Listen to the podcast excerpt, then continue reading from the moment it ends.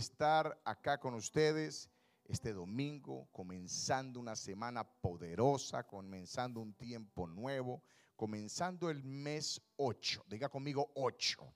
8 significa nuevos comienzos. Este es el mes de los nuevos comienzos. Este es un mes donde algo nuevo va a suceder en tu vida, en tu casa, en tu negocio, en tu empleo, en tus inversiones, en tu matrimonio, en tu salud. Algo nuevo va a suceder porque el mes 8 siempre es prototipo de nuevos comienzos. Y hoy eh, eh, estamos, eh, ¿cómo amaneció usted, Víctor?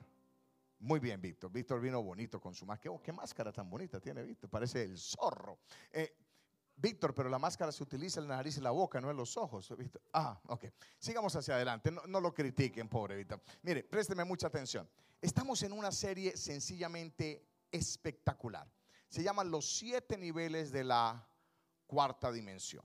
Y como todos los domingos que he estado predicando acerca de esto, y vamos por el cuarto nivel, eh, siempre doy como un repaso, porque a lo mejor esta es la primera vez que usted se conecta con nosotros. Cuando yo hablo de la cuarta dimensión, no, estoy hablando ni de los extraterrestres, ni, ni de la estratosfera, ni del espacio sideral, porque sonaría de esa manera. La cuarta dimensión es la dimensión donde Dios se mueve. En la Biblia está interpretada como el reino de los cielos. Cuando la Biblia habla del reino de Dios o el reino de los cielos, está hablando literalmente de la cuarta dimensión. ¿Por qué? Porque nosotros vivimos en la tercera dimensión, aquí hay tres dimensiones, pero Él no vive en la tercera dimensión, Él, él habita en el infinito presente y el infinito presente es la cuarta dimensión. Lo que hace de la dimensión donde mora Dios, la dimensión que es, es el tiempo infinito, donde el tiempo no tiene sentido, donde no hay ni pasado, ni presente, ni futuro, siempre es un eterno presente. Amén. Entonces, ese cuando la Biblia dice, ve que usted dice Jesús que dice, el reino de los cielos se está acercando, es la cuarta dimensión, la dimensión de Dios está bajando la tierra. Entonces estamos hablando acerca de siete niveles que se mueve la cuarta dimensión. ¿Dónde aparece eso, pastor? Porque tiene que ser bíblico. Mateo capítulo 13 habla de siete parábolas. Yo le pude haber puesto esta serie las parábolas, pero no llama tanto la atención. Es más, quisiera que la gente se enfocara mucho más en las parábolas, porque las parábolas son de las cosas más espectaculares, si no lo más espectacular del Nuevo Testamento. Le voy a decir, esta prédica de hoy es un, reglón nada más. Es una frase. O sea, es, un, el versículo más pequeño de todas las, las, las parábolas y he estado estudiando semanas. Es más, pregúntale a mi esposa, eh, anoche, estuve casi hasta las 2 de la mañana despierto, pensando, el Señor me seguía hablando. Eh, eh, o sea, tienes que hacer una, una, labor tan investigativa para esta parábola tan pequeña. Entonces, no voy a pensar que las parábolas son, que no, que esto es para la gente humilde, para que la gente que entendiese. No, las siete parábolas son siete niveles del reino de los cielos. ¿Por qué? Porque cada vez que se abría una de esas parábolas, comenzaba diciendo, el reino de los cielos es como esto el reino de los cielos es como aquello. O sea, cada vez que comenzaba una parábola, siempre comenzaba hablando acerca del reino de los cielos. Entonces, asumimos de que cada una de ellas tiene un nivel especial en el reino o un nivel especial en la cuarta dimensión. ¿Estamos? Muy bien. Entonces, la primera parábola que, hablamos, hablamos de acerca de la importancia de escuchar. ¿Por qué? Porque escuchar la palabra. ¿Por qué? Porque hablábamos acerca de cómo el, sembrador o el, el, sembraba semilla y cómo Dios es el sembrador y sembraba la semilla. La semilla es la palabra. Présteme mucha atención. Entonces, la semilla eh, cuando es sembrada, dice que, cayó en cuatro lugares diferentes. Présteme acá atención a esta cámara. Cuatro lugares diferentes. El primero dice que cayó eh, en lugares de muchas piedras, que ahogó la semilla cuando fue a salir la matita. Después cayó en unos espinos, que también la agarró y la, se la llevó. Eh, vino un, después dice, un pajarito y se la llevó. ¿Verdad? Dice que el pajarito representa el demonio y que se lleva esa palabra y se va. Pero una de ellas cayó en buena tierra. Y esa buena tierra dice que dio mucho fruto. Ahora bien, la segunda eh, de las parábolas habla acerca, eh, eh, impresionante acerca sobre la cizaña y cómo la cizaña y el trigo crecen igual y cómo no deben de ninguna de las dos quitarse, sino que hay que tener paciencia, dejar que Dios opere, dejar que Dios trabaje, que usted no puede dejar en el reino, en la cuarta dimensión, no depende de usted, depende de Dios. La Biblia dice que la cizaña creció al mismo nivel. Pastor, pero es que yo no puedo dejar que el mal, no, el mal y el bien crecen al mismo tiempo, pero cuando viene el momento de la siega, cuando viene el momento de la cosecha, entonces Dios eh, eh, quita y, arrebata eh, esa cizaña y la echa en el fuego. ¿Para qué? Para que entonces quede el fruto completo, la cosecha completa. ¿Qué quiero decirte? Que, que, deja de estar tratando de actuar tú en tus fuerzas, deja que Dios actúe en las fuerzas de Él. El Salmo 46, 10 dice, espera en mí y sabrás que yo soy Dios. Y usted cuando va a esperar en Dios, Dios se va a ocupar de traer una cosecha grande, fuerte, poderosa, multiplicada, abundante, remecida. O denle un aplauso a Dios por esa palabra, Dios mío. El tercer nivel es un nivel de fe. Y es la fe que mueve montañas. Y se recuerda que el tercer nivel hablamos acerca de la semilla de mostaza. Dice que esta semilla creció en un nivel exponencial. Realmente creció mucho más de lo que debía de crecer. Mírenme aquí, présteme mucha atención. Buenísimo lo que le voy a soltar. Ah, en cada una de las parábolas aparece Jesús. Jesús eh, en todas las parábolas es, tiene una participación. En la primera parábola, Él es la semilla. ¿Por qué? Porque la Biblia lo llama la semilla de Abraham.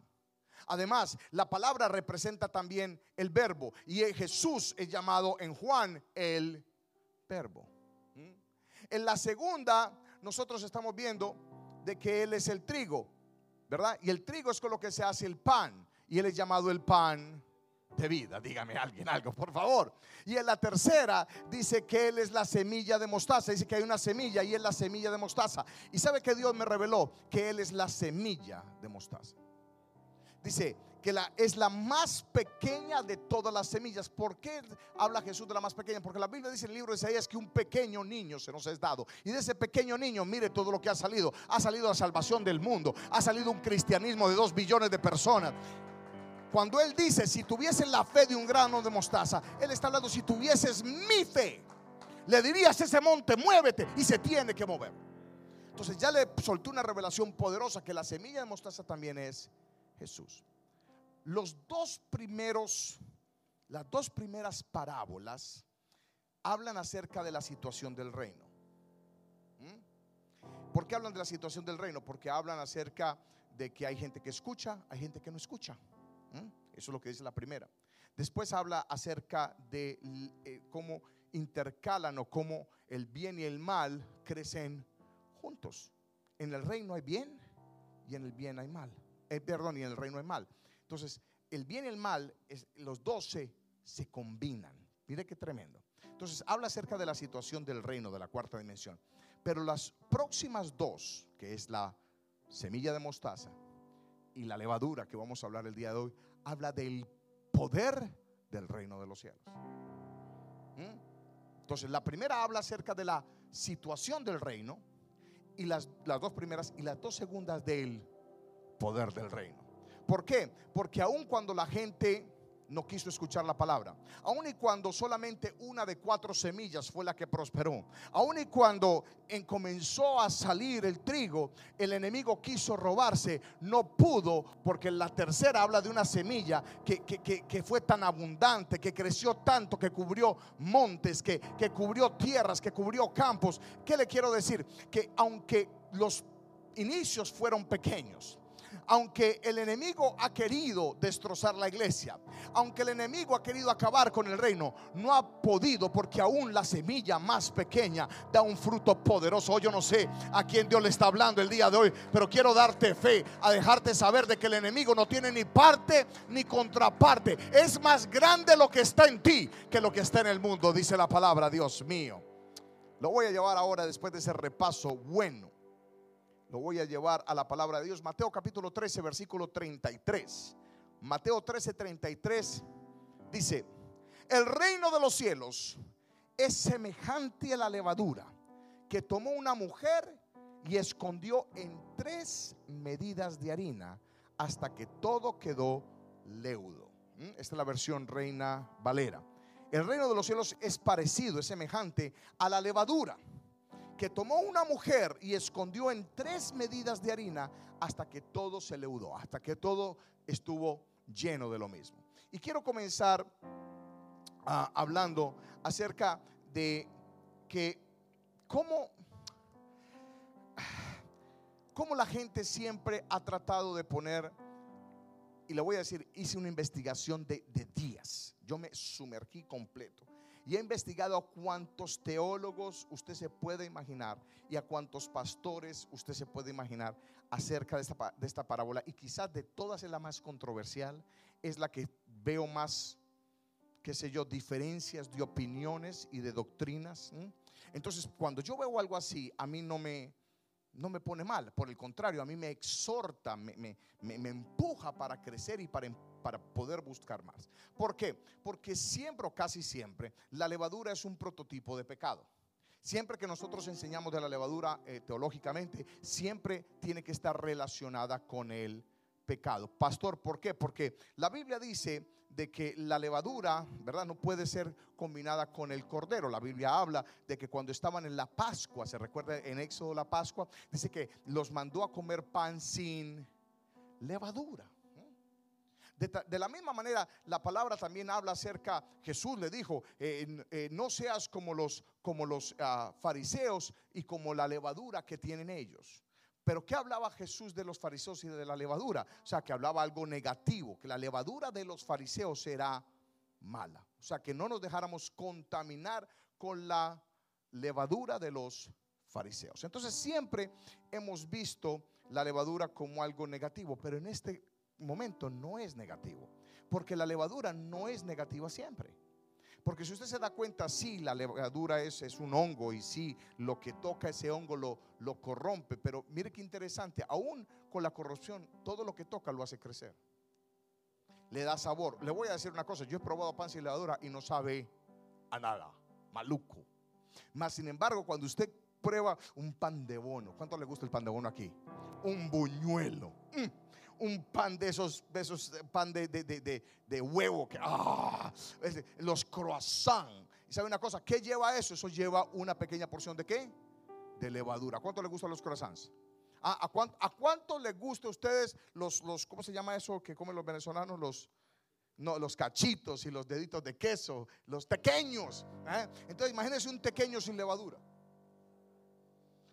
horrible, ¿verdad, Víctor? Toque algo de horrible. Una de esas que usted toca ahí de, No, pero ese es venezolano, Víctor. Una de esas que a usted le gusta tocar, esa de, misterio, de malo, tu, de eso que a usted le gusta. Eso, eso. Y me extrañó porque hoy no vino usted. Yo, algo pasó las dos últimas semanas porque vino muy bien usted el día de hoy. No lo critiquen a Víctor, oren por él. Présteme mucha atención. Le estoy tratando de enseñar antes de predicarle. Entonces, no es mala la levadura en esto. Y la mayoría de los pastores habla acerca de que lo que está hablando del reino de los cielos es que el reino de los cielos no puede haber pecado, ni puede, que la levadura es como una infección del ego, que porque la gente como se levanta, entonces de la misma manera se levanta nuestro ego, se levanta nuestro orgullo, se levanta todo ese tipo de cosas negativas, pero eso no es. Porque empecemos de que está hablando del reino de los cielos. El reino de los cielos no puede tener nada negativo. Oh, dígame algo, por favor. O sea, ya con eso ya maté cualquier otro tipo de cosa mala que pongan. O sea, Jesús no va a decir que el reino de los cielos es como el pecado. Sería ridículo, ¿verdad? El reino de los cielos es como el ego. El reino de los cielos es como... No, no, no, no, no. Ahora sí lo vi bien, Víctor. No, no. Usted está en su salsa cuando toca esa música. ¿Le gusta a usted la, las películas de horror, Víctor? Cosa de loco este hombre. Sigamos con algo más o menos más alegre. Lo que tenía al principio estaba bien, Víctor. Sigamos.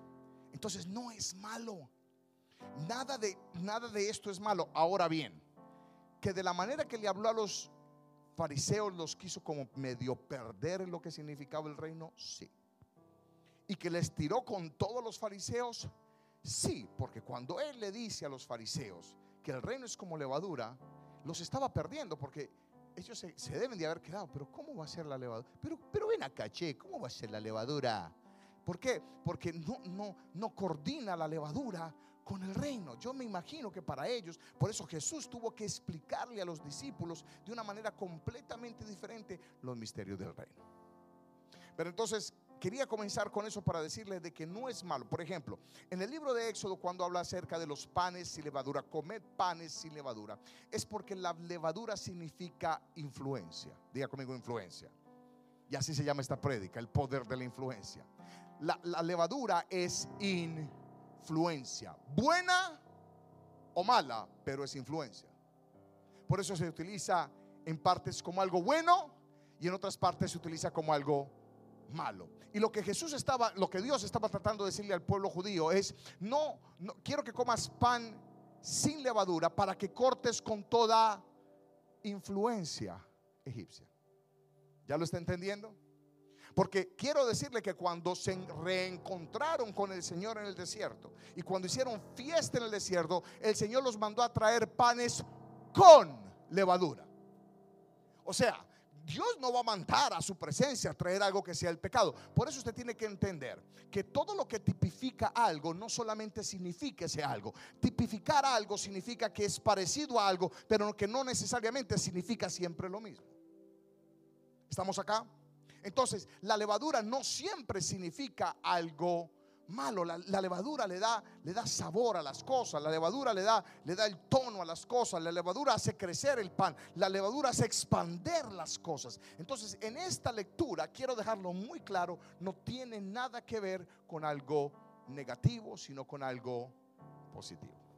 Ahora bien, en esta lectura se, se vemos varias cosas interesantes. Número uno, de cómo algo invisible, sin importancia casi, se convierte en algo visible. Todas las parábolas que hemos visto siempre comienzan con algo invisible que después se hace visible.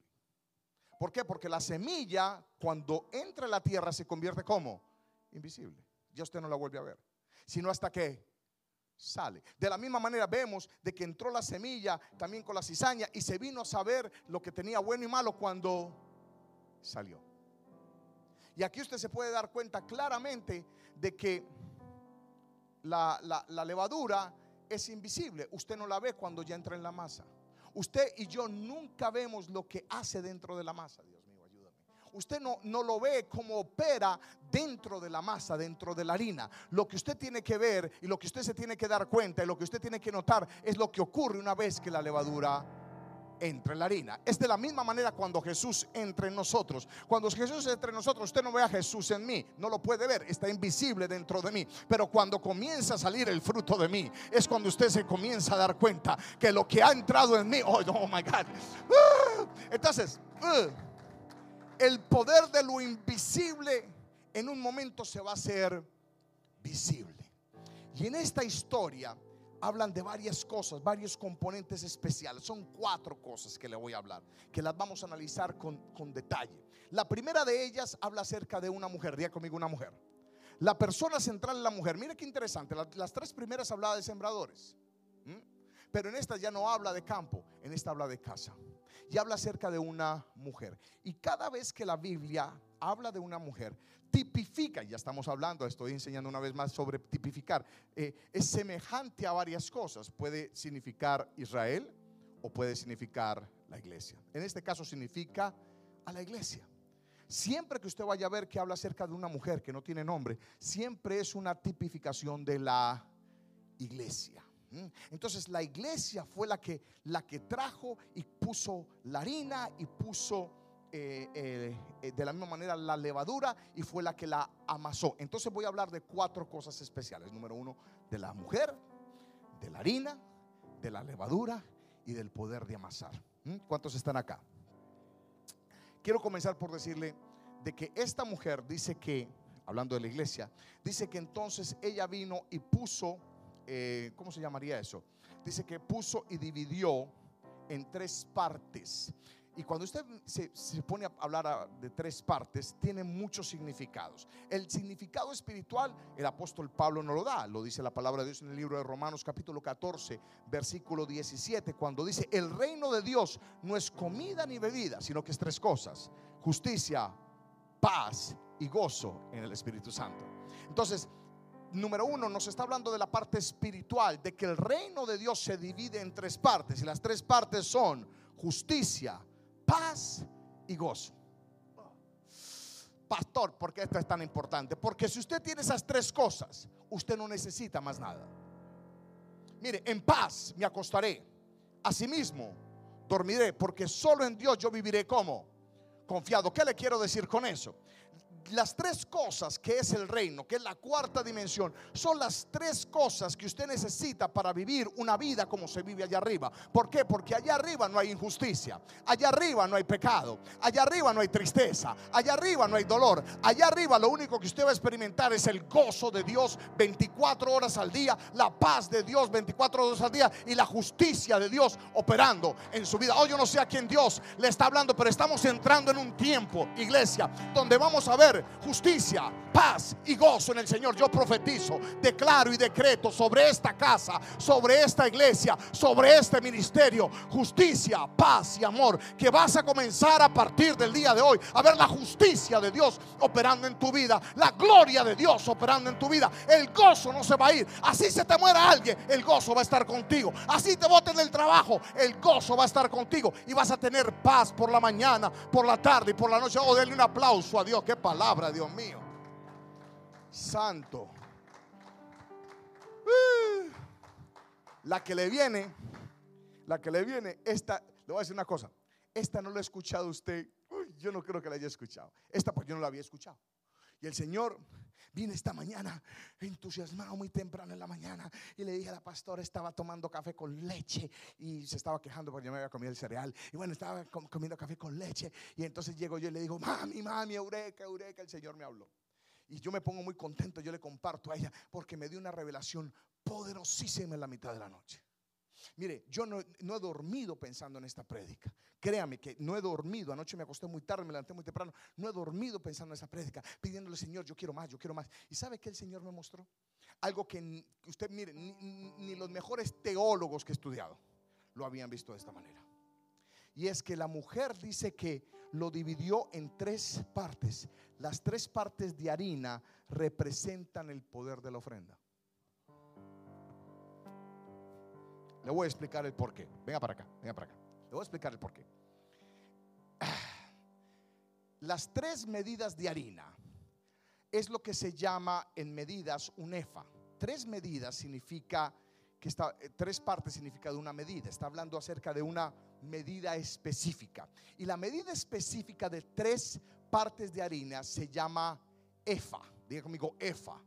Un EFA es un saco de 10 kilos.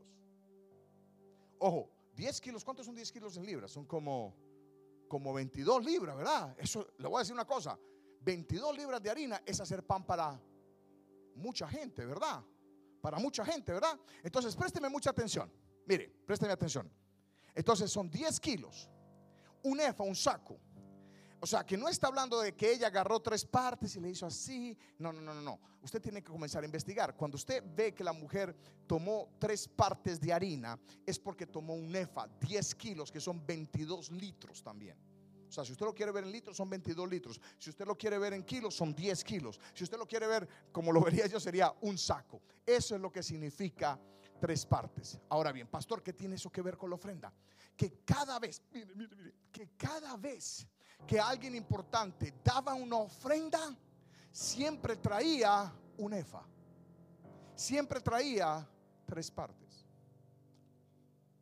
El primero que vemos que trajo un efa o tres partes de harina fue Abraham. La Biblia dice que Dios vino le dio una palabra profética a Abraham. Y cuando Dios vino y le dio la palabra profética, dice la Biblia de que estaba el ángel de Dios, estaba Dios con dos ángeles. Y viene Abraham y le dice a Sara lo siguiente. Esto está en el libro de Génesis capítulo 18 versículo 6 y dice, Abraham fue de prisa a la tienda a Sara y le dijo, toma pronto tres medidas de flor de harina y amasa y haz panes cocidos debajo del recoldo. O sea, la ofrenda fueron las tres medidas, un efa. Mire qué poderoso, cuando Abraham fue a ofrendar no, no hizo un pan. Porque sabe una cosa que la gente empieza hablando, no, que es un pancito.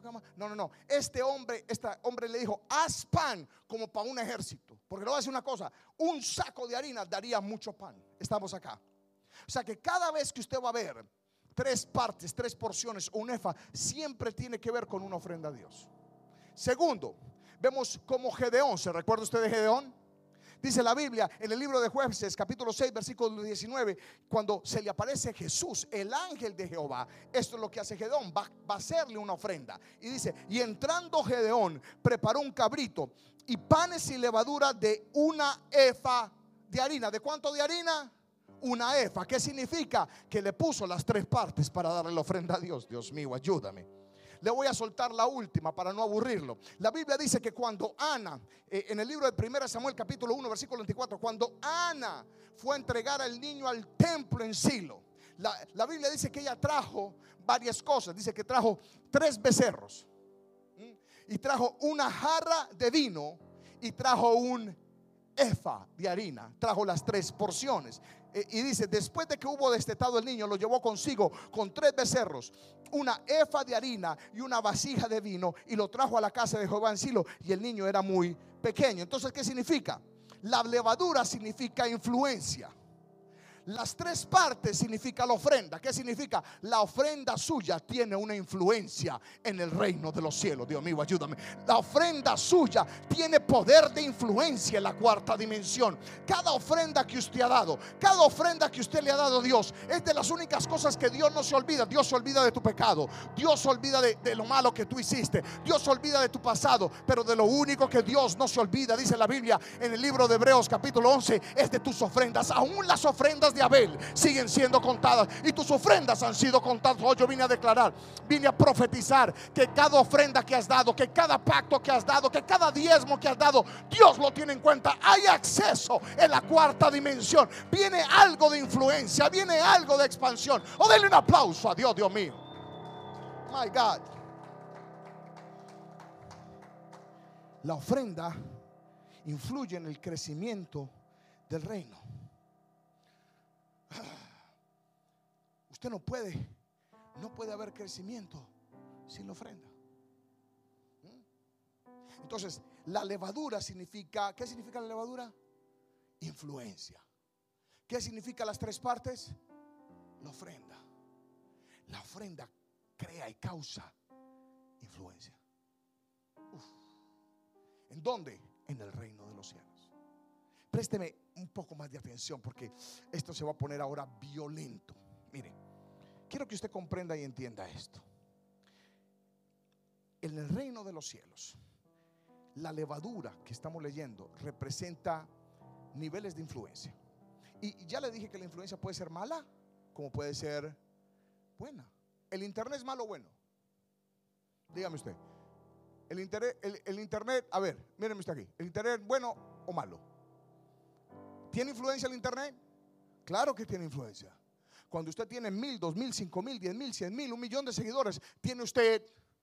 Es más, ¿cómo se, ¿cómo se conocen hoy en día las personas que tienen muchos seguidores en las redes sociales? Influencers. Y le voy a decir una cosa, hay gente que vive de eso. Las Kardashians vivieron de la influencia por mucho tiempo antes de que pusieran negocios. Usted se va a dar cuenta, hay una, hay una, una muchacha que yo sigo en las redes sociales, que ella se llama, eh, ¿cómo es que se llama? Blonde, blonde Lady, Blonde Car Lady, algo así. Es una rubia surafricana que la sigo yo desde hace muchos años. Ella presenta carros espectaculares. Ella lo que se dedica es a presentar carros supercarros y qué sé yo. Lo interesante es esto, ella comenzó como, como una muchacha ahí, porque es simpático ver una muchacha hablando carros. Bueno, hoy por hoy la mujer vive en Dubai. Hoy por hoy la mujer tiene tremendo Rolls Royce. Vive en los mejores apartamentos de Dubái. Le acabaron de mandar un McLaren. O sea, estamos hablando carros de cientos de miles de dólares. Hoy por hoy esa mujer tiene 10 millones de seguidores en Instagram. Digo, en, en, Facebook. Y tiene como 6 o 7 millones en Instagram. Ella vive, le pagan porque ella es un influencer. Mire el poder de la influencia. Hace tiempo yo recuerdo cuando los pastores decían que, que Facebook era del diablo que el que tuviera Facebook era del diablo. Y le voy a decir una cosa, hoy por hoy que los pastores la única manera que pueden conectarse es por Facebook o por Instagram con su pueblo, ahorita ya no dicen que es del diablo, ahorita recapacitaron. Lo que tiene que entender es que la televisión no es buena ni es mala. La televisión tiene influencia, pero usted es el que hace que sea bueno o que sea malo. Por eso la Biblia, Jesús habla de la levadura de los fariseos, no la suya, la de los fariseos la de la gente hipócrita. Entonces dice, no tengas la levadura que tienen ellos. ¿Qué significa? Que hay muchos tipos de levadura.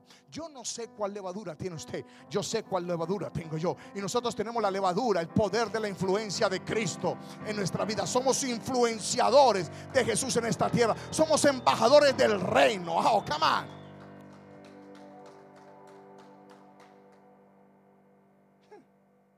La levadura, mire, se lo voy a poner de esta manera para aquellos que todavía no, lo tienen claro, para que usted vea lo que es una tipología de la, levadura. ¿Usted ha escuchado ese dicho que dice una manzana podrida daña todo el saco? ¿Se ha escuchado eso? ¿Verdad? Pudre todo el saco. Es exactamente la misma cosa. Es la influencia que tiene esa pudrición en la manzana lo que hace que se contamine. Pero le voy a decir una cosa, es la pudrición en ella, no en la manzana. ¿O no entendió eso? O sea que la manzana no es mala, es la pudrición que hay en la manzana.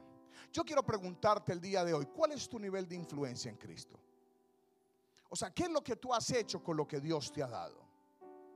¿Eres tú un, un, un ángel de expansión para el reino o eres un ángel caído?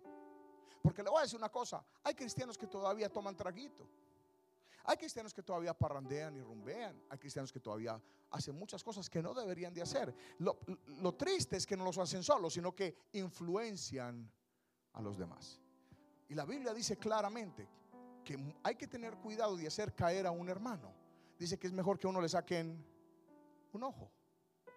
¿Mm? Así lo dice la Biblia, que es mejor que uno le saquen un ojo que hacer caer a uno de los pequeños de Dios. Quiero decirle esto porque quiero que entiendas de que tú has sido escogido, como yo fui escogido, para ser agentes de influencia. De que en el reino lo que más se mueve es la influencia. Es más, le voy a decir esto. Lo he dicho yo muchas veces en prédicas. El regalo más grande que uno le puede dar a una persona es la influencia. Ah, pastor, ¿cómo así? Explíqueme eso, pastor. Bueno, yo tengo influencia con el Padre. ¿Cuántos de ustedes tienen influencia con el Padre? Cuando usted hace que una persona conozca al Padre, usted ayudó para que esa persona tuviese el regalo más grande que la vida. Es más, se lo voy a poner de esta manera. La Biblia dice que había un hombre llamado Elías. Y Elías llega donde una mujer uh, tsunamita. Y, la, y la, la Biblia habla de una tsunamita, una mujer que tenía mucho dinero. Y esta mujer dice que le ofrendó al ministerio del profeta Elías una habitación para que él viniese a dormir, como un hotel, para que cuando él pasara por Sunam, él viniera y se quedase en ese lugar. Y dice que le puso cama, mesa, silla y candelero. Y dice que al otro día se levantó el profeta y cuando se levanta el profeta la manda a llamar, la mujer viene a la puerta y lo primero que le dice el profeta que le va a dar es influencia. Dice, te voy a presentar con el rey, con el capitán del ejército. Él, no le dijo, te voy a dar un hijo. Él no te dijo, te voy a dar salud. Él no le dijo, te voy a dar dinero. Le dijo, te voy a dar influencia. Lo más grande que yo tengo, te lo voy a dar y es influencia. ¿Y sabe qué le dijo la mujer? Oh Señor, muchas gracias. Yo también soy de influencia. Yo me muevo alrededor de esa gente. Y ahí fue cuando entonces le dijo y le profetizó que iba a tener un hijo. Pero su primer regalo fue la... En este momento todo es la influencia. Mire lo que ha hecho esa semilla de mostaza llamada Cristo el día de hoy. La Biblia es el libro que más se vende en todo el mundo. Todos los años es el top seller. Es más, ahorita con la pandemia se acabó de todos los lugares. Estuvo escasa la Biblia. Porque la gente cuando comenzó la pandemia comenzó a comprar la Biblia como nunca antes. Le voy a decir una cosa. Somos dos billones de cristianos. Más que cualquier otra religión en el mundo. O sea, somos más de dos billones de personas que profesamos la fe en Cristo. ¿Estamos acá? Lo que más eh, el Evangelio, usted nunca ve el Corán pasando por todas las radios, pero en cada ciudad donde usted va, en cada lugar donde usted va, siempre hay radios cristianas. La palabra de Dios siempre se está pasando en la radio, siempre se está pasando en la televisión, siempre se está pasando en el internet. Hay influencia global. Y lo que estaba tratando de decir Jesús cuando le dije al principio que las dos primeras parábolas hablaban de la situación del reino, pero las dos siguientes del poder del reino, ¿sabe por qué? Porque no importa lo que quiso hacer el enemigo, de algo tan pequeño como la levadura, se creció y se volvió en algo tan grande como lo que soy. Yo no sé cuántos están entendiendo lo que el Espíritu Santo nos está diciendo. Vamos hacia adelante como iglesia, vamos hacia adelante con Cristo. Esto no para, esto ni el COVID-19, ni ningún otro. Oh, denle un aplauso a Dios va a acabar con esto.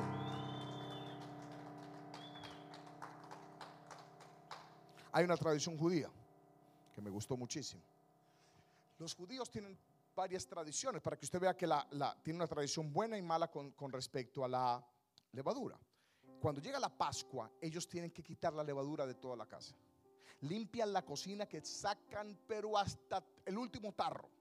Y ellos limpian muy cuidadosamente este, todo, toda la cocina. ¿Para qué? Para que no haya ni esto de poquito de, contaminación, recordando lo que ya les expliqué del pueblo egipcio, cuando estuvieron con los egipcios. Pero présteme mucha atención. Hay otra tradición que es maravillosa. Cada vez que se va a casar una muchacha judía, la mamá de la muchacha le regala a la muchacha un pedacito de levadura del último pan que coció antes de que ella se casara.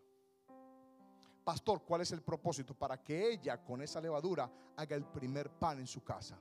¿Para qué? Para que todo lo bueno que aprendió de su madre, para que todas las costumbres que lleva de su madre sigan de influencia en la vida de ella y en la vida de sus hijas. Dígame si eso no es hermoso. Entonces, que la levadura no siempre es, es mala, tiene una linda, eh, eh, este, eh, una linda connotación en este tipo de tradiciones. Ahora bien, Viene la parte, entonces ya estudiamos la mujer, ya sabemos que es la iglesia, ya sabemos eh, qué es la harina o la medida de harina, ¿verdad? Que es la ofrenda. Vemos la levadura, que es el poder de la influencia. Ahora, ¿qué se hace con la levadura y la harina? ¿Qué se hace? Se amasa, o sea que se conectan. La levadura, si no está conectada con la harina, no pasa nada. O sea, usted la puede poner, mire, las dos en la misma mesa. Aquí la harina y aquí la levadura. Y si usted no las conecta, si usted no las amasa, si usted no las junta, nada va a suceder. Ahora viene el poder de la conexión. Ahora viene el poder de conectar algo con lo que está arriba. El poder de conectar a alguien con Jesucristo. El poder de conectar lo terrestre con lo que está fuera de esta tierra el poder de conectar lo natural con lo que es sobrenatural. ¿Y sabe quién tiene ese poder? Nosotros. Nosotros tenemos el poder de conectar estas dos, de conectar la gente, de poder hacer que el reino de los cielos se siga expandiendo. ¿Seguimos acá? Le voy a contar una historia y con ella vamos a ir casi cerrando. Está en el libro de Marcos capítulo 2, en el versículo del 1 al 5. Ay, se va a gozar usted con esto. Mire, esto es una historia de Jesús en Capernaum y mire lo que dice. Entró otra vez Jesús a Capernaum después de algunos días y se oyó que estaba en casa. E inmediatamente se juntaron muchos. ¿Cuántos se juntaron? Muchos. De manera que ya no cabían ni aún en la puerta. Yo declaro decreto, profetizo, levante su mano. Que se van a juntar tantos que no van a caber en su cuenta que tanto va a llegar que su cuenta no lo va a poder resistir, que tantos van a llegar a esta casa que no los vamos a poder, que vamos a estar preocupados por toda la gente que va a ver, oh yo no sé, pero yo siento que viene un nuevo nivel de influencia sobre tu vida, sobre mi vida, sobre esta casa, sobre tus finanzas. Oh, si usted lo cree, diga un amén, por favor. Mm. Dice, e inmediatamente se juntaron muchos de manera que ya no cabían ni aún en la puerta y les predicaba la palabra. Entonces vinieron a él unos trayendo un paralítico. ¿Qué era el tipo? Paralítico, que era cargado por cuatro. Y como no podían acercarse a él a causa de la multitud, descubrieron el techo de donde estaba y haciendo una abertura, bajaron el lecho en que yacía el paralítico. Al ver Jesús la fe de ellos, dijo al paralítico, hijo, tus pecados antes son perdonados. Uh. Mire, el estado de Capernaum era el mismo estado del paralítico. Las dos historias hablan de, dos lugares, habla del lugar y el personaje. El personaje está paralítico, significa de que toda esa zona estaba paralítica. El segundo milagro que más Jesús hizo después de sanar a hombres ciegos fue sanar a hombres paralíticos. Está el paralítico de Bethsaida, está el paralítico de la puerta del templo de la Hermosa, está este paralítico, está, están muchos paralíticos. ¿Estamos acá? ¿Por qué Jesús es el segundo milagro que más habla? ¿Por qué Jesús no habla de cáncer o habla de, qué sé yo, de, dolores de cabeza, qué sé yo, de la artritis, del reuma, de, los huesos torcidos, los pies, ¿cómo es que se llama? Los juanetes. Y Jesús sanando la mujer con el juanete. ¿Verdad? ¿Verdad que no, Víctor? ¿Ah? Entonces imagina eso. Y Jesús agarró a la mujer con las estrías y le quitó las estrías. Ah, Rambo saca la bazuca. Y dice, y ahora, Señor, todo poder ahora mismo de celulitis, fuera. Ven a varicosas, fuera. No, ¿verdad que no? Jesús habló muy específicos milagros. Y el segundo milagro que más hizo Jesús fue sanar a hombres paralíticos. ¿Por qué? Pregúntame por qué.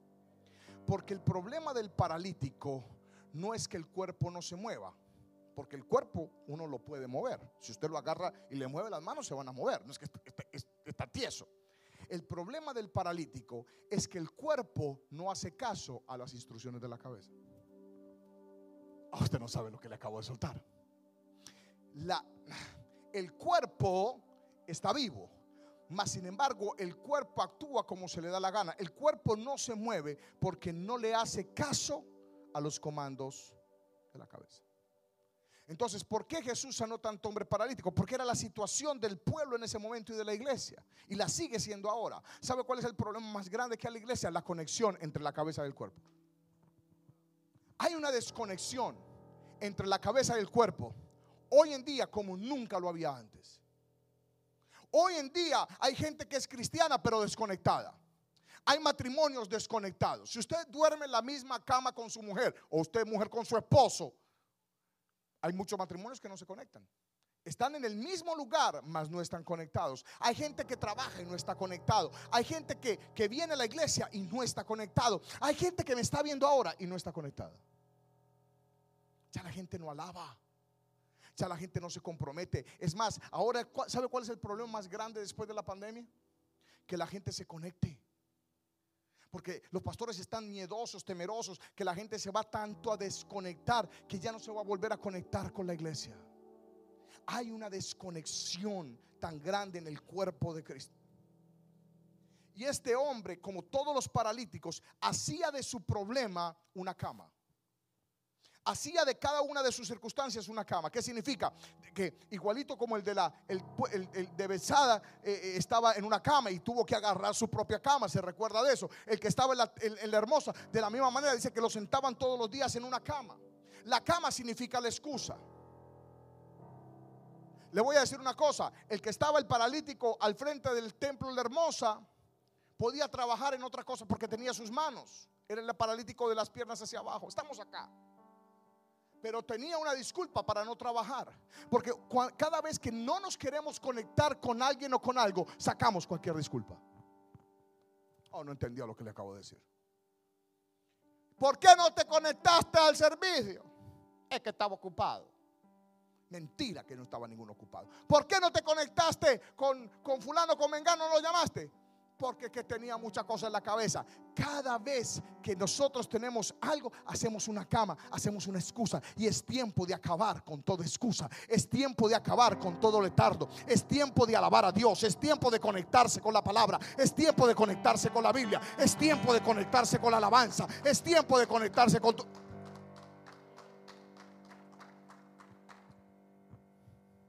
¿Sabe que lo que más nos puede doler a nosotros los pastores?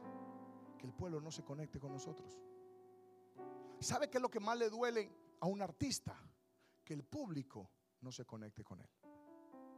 Porque para que las cosas crezcan y sucedan, tienen que haber una conexión.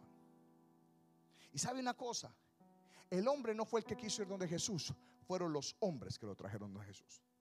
Esos son los influencers. Esos somos la gente como usted y como yo. Esos fueron los hombres que le dijeron, mira papito, suficiente de estar ahí acostado, suficiente de estar quejándote, suficiente de estar ahí todo paralítico. Es tiempo, si tú no te mueves, yo te voy a mover. Si tú no lo haces, yo te voy a ayudar. O yo no sé quién me está entendiendo, pero si usted, aún y cuando usted está paralítico, usted tiene que moverse usted tiene que moverse. Yo no sé a quién Dios le está hablando. Yo no sé quién Dios le está diciendo, has perdido el trabajo, pero muévete. Estás perdiendo el matrimonio, pero muévete. Has perdido la salud, muévete. Te tienes que estar en constante movimiento. No te puedes quedar ahí plantado paralítico. Y estos hombres agarran, mire qué tremendo, agarran a este hombre, se lo echan al hombro agarran la responsabilidad. Pero sabe una cosa, ellos no lo estaban llevando a rumbear. Ellos no dijeron vamos a llevarte a una clínica. Ellos no le dijeron vamos a llevarte donde un doctor. Ellos no le dijeron vamos a llevarte donde un brujo. Ellos, no, ellos le dijeron vamos a llevarte donde el único que puede sanarte. Y ese se llama Jesucristo, el dador de vida, el poder del Evangelio, el pan de vida, la luz del mundo, la vida verdadera, el rey de reyes, el Señor de señores, el alfa y el omega. Ay, no, qué pereza, no déjenme aquí. Ah, ah, dele, mijo, agarra usted allá. A ver, yo me lo imagino. Uno tuvo que haber dicho, a ver, ¿qué es la boca mía? Ah, vamos, se lo agarraron, se lo echaron al hombro. Y lo llevaron. Y cuando estaban llegando donde Jesús, se encontraron con un obstáculo. Porque siempre que usted va a traer a alguien a la iglesia, siempre que le dice a una persona, conéctate al servicio, siempre va a venir un obstáculo.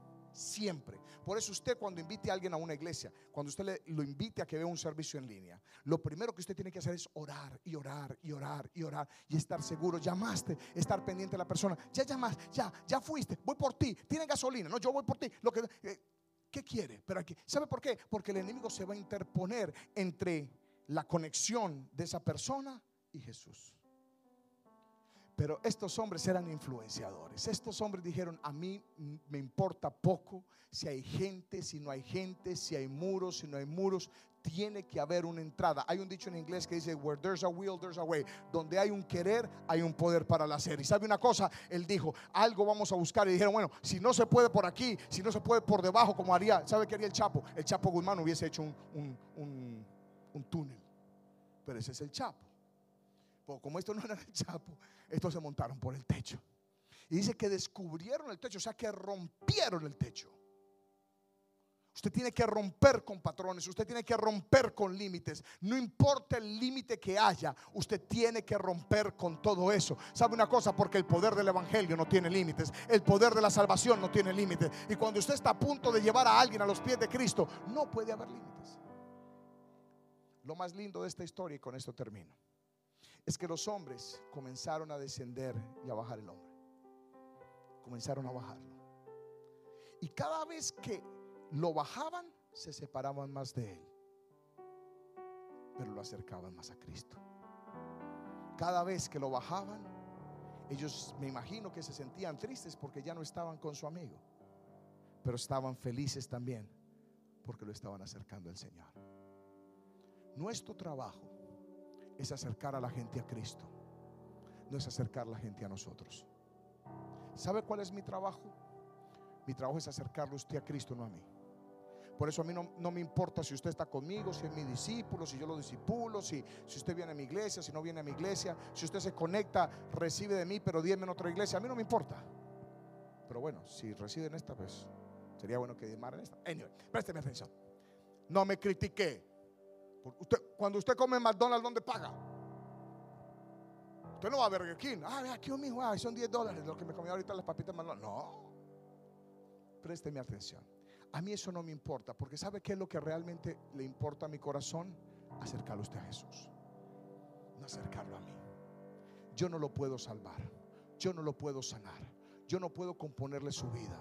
Yo soy un instrumento de Dios, pero yo no tengo el poder que tiene Dios. Entonces, mi propósito, su propósito, nuestro propósito es acercar la gente a Jesús, es ser los amasadores, es ser los conectadores. Tu, tu papel es agarrar esa masa, esa levadura y conectarla una con la otra y no dejar de amasar, no dejar de conectar, no dejar de ser de influencia. Yo no sé a quién Dios le habló esta mañana, pero yo declaro y decreto que te conviertes en un agente de influencia, en el mejor amasador de todos, que vas a agarrar con esa, esa levadura, con esa ofrenda, vas a sellar esa palabra, vas a hacer que el reino crezca y vas a seguir amasando y amasando y amasando y conectando y hasta que podamos todos ser parte del reino de los cielos. Den un aplauso a Dios por esa palabra, Dios mío.